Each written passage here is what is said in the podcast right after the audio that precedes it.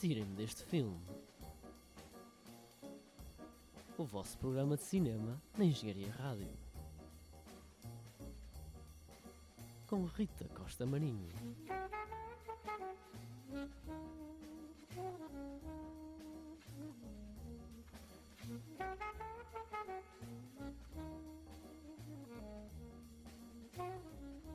Olá, meu nome é Rita Costa Marinho e estão a ouvir o Tirem-me deste filme, o vosso programa de cinema na Engenharia Rádio. Neste programa vamos abordar os filmes galardoados dos Oscars da Academia Americana, apesar de terem decorrido no passado mês de fevereiro e eu não ter tido tempo para fazer uma pequena visãozinha sobre o que é que aconteceu na cerimónia, perceber o que é que une ou distingue estes filmes. Irei sobretudo falar do Moonlight e do La La Land, os filmes mais mediáticos deste ano e dar-vos assim um mais importante de realçar em ambos. Para além disso, este ano teve uma cerimónia cheia de surpresas. Tivemos uma edição super diversificada e entre os principais nomeados tínhamos filmes de todos os géneros possíveis, como já não existia há muito tempo. Tivemos westerns, ficção científica, musical, o retrato de uma história verídica, dramas e até uma adaptação de uma peça de teatro. Tivemos muitos filmes e muito diferentes, Contudo, e não estivéssemos nós a falar, claramente, dos Estados Unidos da América, com um tópico presente em todos, de uma forma mais ou menos visível, claro. A busca pela identidade. Uh, a busca da identidade é um tema muito presente na cultura dos Estados Unidos, desde o início da sua história enquanto colónia até aos problemas étnicos e raciais do século XXI. A diversidade na identidade americana foi uma das principais questões problematizadas pelos escritores, poetas, pintores e políticos ao longo dos séculos. A pergunta quem eu sou, quem eu quero ser, onde me insiro nesta sociedade, quais são as minhas raízes, são sobretudo uma constante, aparecem muitas vezes nos filmes, no teatro, nas novelas e é sobretudo no cinema americano que encontramos algumas possíveis respostas a estas perguntas, sendo esta demanda pela identidade uma das maiores influências nos argumentos cinematográficos, especialmente na América.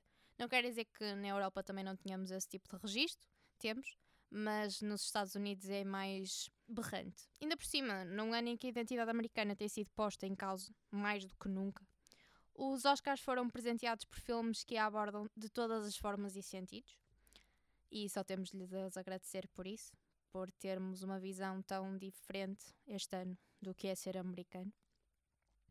Começamos então pelo vencedor de melhor filme e melhor ator secundário, o Moonlight, um dos filmes mais aclamados pela Academia este ano e pelo público em geral. É um filme muitíssimo bom, na minha opinião, mas mais aprofundadamente tenho uma perspectiva para vos dar. O Moonlight é uma viagem de autodescoberta sobre o eu, negro, homossexual e que cresce no mundo à margem de Miami, onde as drogas e a prostituição são uma constante.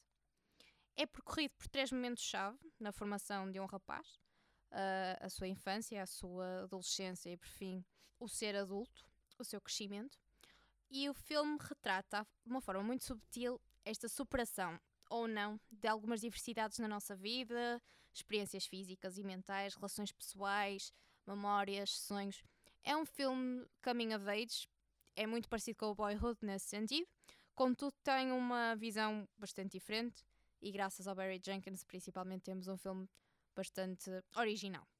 Barry Jenkins então mergulha o espectador de uma forma a roçar o voyeurismo na vida de Sharon, que é o personagem principal deste filme, e apesar de ser uma realidade muitíssimo afastada da nossa, cria entre aqueles que veem e aquele que vive dentro da trama uma ligação de identificação imediata. É impossível não nos identificarmos com algum dos momentos passados no filme. Uh, nem que seja algum momento da infância, alguma, algum confronto, alguma questão em termos da sexualidade, é impossível ficar indiferente ao filme. E só podemos ficar agradecidos ao Barry Jenkins por isso. Este filme é um retrato de uma minoria e não uma obra sobre a questão racial. Como podemos ver em maior detalhe em filmes como Hidden Figures ou até mesmo no Fences, o Jenkins faz-nos perceber que o facto de, ser, de alguém ser diferente em qualquer aspecto físico, racial, cultural, social ou até mesmo sexual irá ser sempre um entrave a ser ultrapassado na sociedade e que só pode desaparecer se esta mesma sociedade global for mais tolerante e compreensiva. E é por isso que eu acho que o Moonlight é uma lição sobre a tolerância num mundo cada vez mais fechado e egoísta e que é tão importante assim ir ver o filme e compreendê-lo.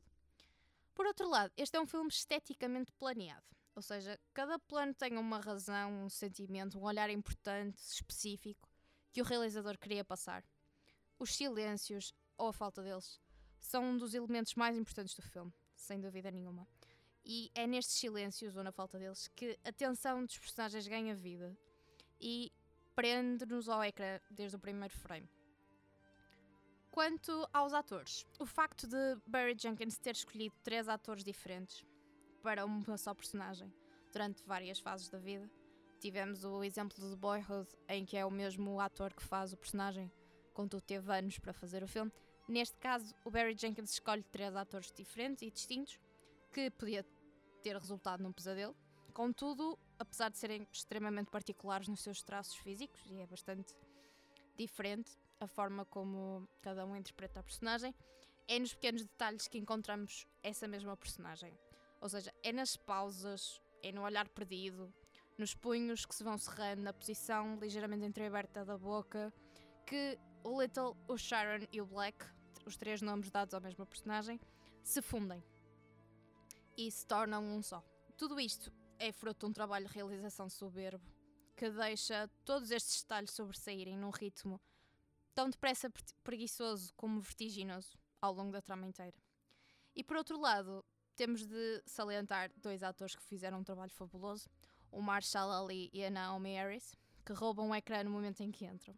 E isso é um facto. Um traficante que se transforma num pai adotivo e uma mãe que se torna uma toxicodependente podiam de facto ter sido apenas imagens que vagueiam no background do Moonlight, mas a performance dos atores fazem estas figuras tão centrais e tão marcantes que por muito pouco tempo que tenham à frente da câmara fazem as palavras do Stanislavski completamente verdadeiras.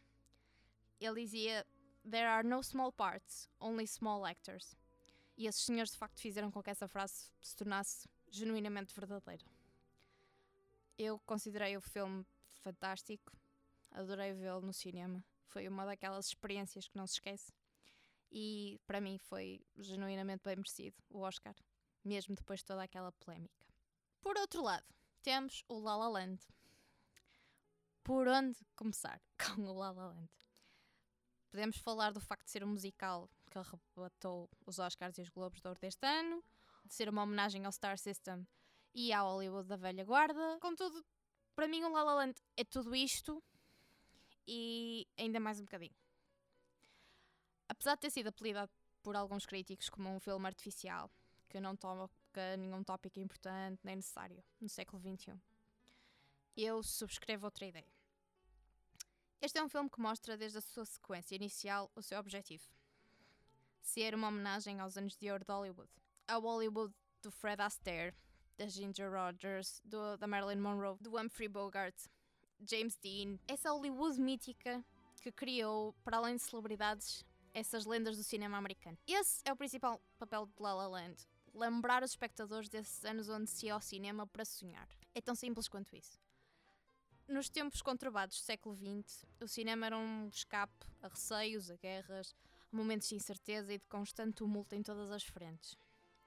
Contudo, ver o Fred Astaire a dançar sapateado enquanto segura o seu chapéu alto reconhecer a voz do Bogart no meio do nevoeiro, decorar as músicas da Marilyn Monroe e querer fugir como ela com um saxofonista para qualquer outro lugar onde na famosa frase ninguém é perfeito. Esses eram os momentos em que o espectador sonhava e ainda sonha sempre que vê esses filmes. E o Damien Chazelle, o realizador do filme La La Land, também é ele um sonhador e reinterpreta esses momentos de sonho majestosamente, na minha opinião. Uma simples história de amor, onde a realização pessoal e a concretização de sonhos são barreiras a ser contornadas, não é uma sinopse original. Já o The Artist, um filme que foi realizado há uns anos atrás, tinha feito isso. Contudo, o La La Land tem a sua própria identidade e brinca mais uma vez com a questão da identidade americana. Como? Bom, estes personagens questionam-se constantemente sobre qual é o caminho que devem seguir quem querem ser e que tipo de cedências estão dispostos a fazer nas suas vidas. Isso para mim também é uma problematização da identidade. Também é um crescimento, também é uma estrada que é preciso criar, sedimentar e concretizar. É saber até que ponto temos de parar ou não de sonhar, que também faz parte de quem somos. E é nisso que o La La Land me conquistou por completo quando eu o vi. Porque é um filme de fome, de sonho, de fantasia, num mundo cada vez mais negro e pessimista. Eu este ano senti que o mundo de facto está cada vez mais pessimista e mais negro, e o La La Land foi uma lufada de ar fresco.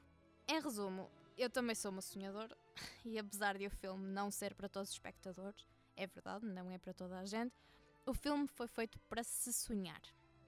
Para se sonhar com ele e para se sonhar sobre ele. E como Emma Stone canta no filme, Here's to the ones who dream, foolish as they may seem.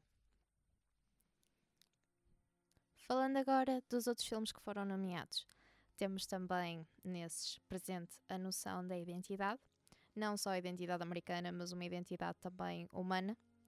E começamos então por desvendar essa identidade humana no Arrival, que fala da questão da comunicação e da linguagem como aquilo que nos distingue em termos de seres planetários. O que é que nos distingue de algo que está fora no, da nossa zona de conforto, como neste caso aliens, um, mas também é uma lição sobre a forma como a linguagem e a comunicação podem ser vitais enquanto hum, existência humana neste planeta. É um filme maravilhoso do Denis Villeneuve, um filme que eu gostei mesmo muito do ano passado e que é capaz de ter sido o filme mais diferente deste ano e que hum, para o qual não se estaria à espera do galardão de melhor filme, mas que é um filme, o filme mais de autor, na minha opinião, que esteve nomeado para os Oscars este ano. Por outro lado, temos o Hidden Figures, um filme mais comercial, de uma história verídica de três mulheres negras que trabalhavam na NASA ao longo do projeto espacial e que, no que toca à questão da identidade, o filme é sobre o lugar da mulher numa sociedade maioritariamente branca e machista e como é que essas mulheres que também são negras, que são excepcionais e que são extremamente inteligentes, se conseguiram integrar e fazer com que o mundo mudasse a sua perspectiva sobre elas e sobre o seu trabalho e conseguiram de facto enviar o homem para a lua. Tem a mesma, o mesmo sentido de identidade que o Fences tem, como o Moonlight, portanto falamos de uma minoria, de uma mulher negra na NASA, por exemplo, mas também tem hum, a conjugação da questão da realização pessoal e dos nossos trabalhos e das nossas carreiras como um, uma função identitária bastante relevante. Depois temos o Exo Rich, o épico de guerra do Mel Gibson. O Sr. Mel Gibson está de volta e recomenda-se. É um bom filme, não lhe posso tirar esse crédito. E na questão da, da identidade, fala-se especialmente da conjugação entre as nossas crenças, aquilo em que nós acreditamos, a religião e hum, como é que nós lidamos com ela no ambiente hostil, no ambiente de guerra. Podemos também falar do Silence neste, nesse ponto e nesse registro, apesar de ter sido muito abafado este ano pela academia e ainda não se conseguiu perceber muito bem porquê, mas pronto, tudo bem. Depois temos o Fences. O Fences é uma adaptação de uma peça de teatro que tem o Denzel Washington e a Viola Davis, que ganhou o Oscar para melhor atriz secundária. Os meus parabéns para ela, que faz um papel fabuloso. O Fences, por outro lado, é sobre a questão do meu lugar dentro das relações familiares, ou seja, o meu lugar numa relação entre pais, filhos, irmãos, tios e que, hum, que tipo de identidade é que eu posso criar num seio de uma família? Qual é o meu lugar? Temos também o Hell or High Water. O Hell or High Water já fala de uma questão identitária mais ligada a uma sociedade capitalista, a questões económicas e o que é que elas nos levam a fazer quando a situação não é a mais agradável nem a mais sustentável. E é também um excelente filme, um filme bastante diferente, tal como o Arrival, um filme diferente para este tipo de categoria de melhor filme. Temos também o Lion, o filme com o Dev Patel, que, na minha opinião, soou demasiado perto ao Quem Quer Ser Bilionário, apesar de ser um bom filme, e que na questão identitária fala da identidade em relação às nossas raízes e o que é que isso pode fazer ou criar um obstáculo ou não sobre quem nós somos, um filme bastante interessante, mas que, volto a repetir, para mim foi demasiado parecido com o Quem Quer Ser Bilionário. E, por fim, temos o Manchester by the Sea, um outro grande filme deste ano, que na questão identitária fala sobre quem nós somos quando se perde tudo e quando não se tem nada e o que é que resta da nossa pessoa quando tudo aquilo que nós tínhamos em termos de relações pessoais, em termos de em termos económicos, o que é que resta?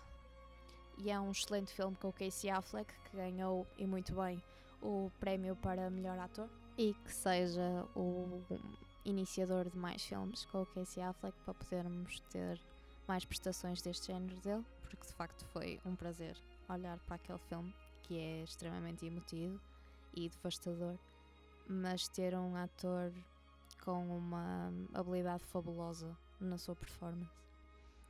Para mim foi um dos filmes mais emotivos deste ano e um daqueles que eu também mais gostei. E pronto, se quiserem ver a lista dos nomeados e dos grandes vencedores dos Oscars da Academia, eu vou deixar um link para a peça que está na página da Engenharia Rádio sobre essa noite. Por mim, então, é tudo. Obrigada por estarem aí. O meu nome é Rita Costa Marinho e estão a ouvir o Tirem-me deste filme, o vosso programa sobre cinema na Engenharia Rádio.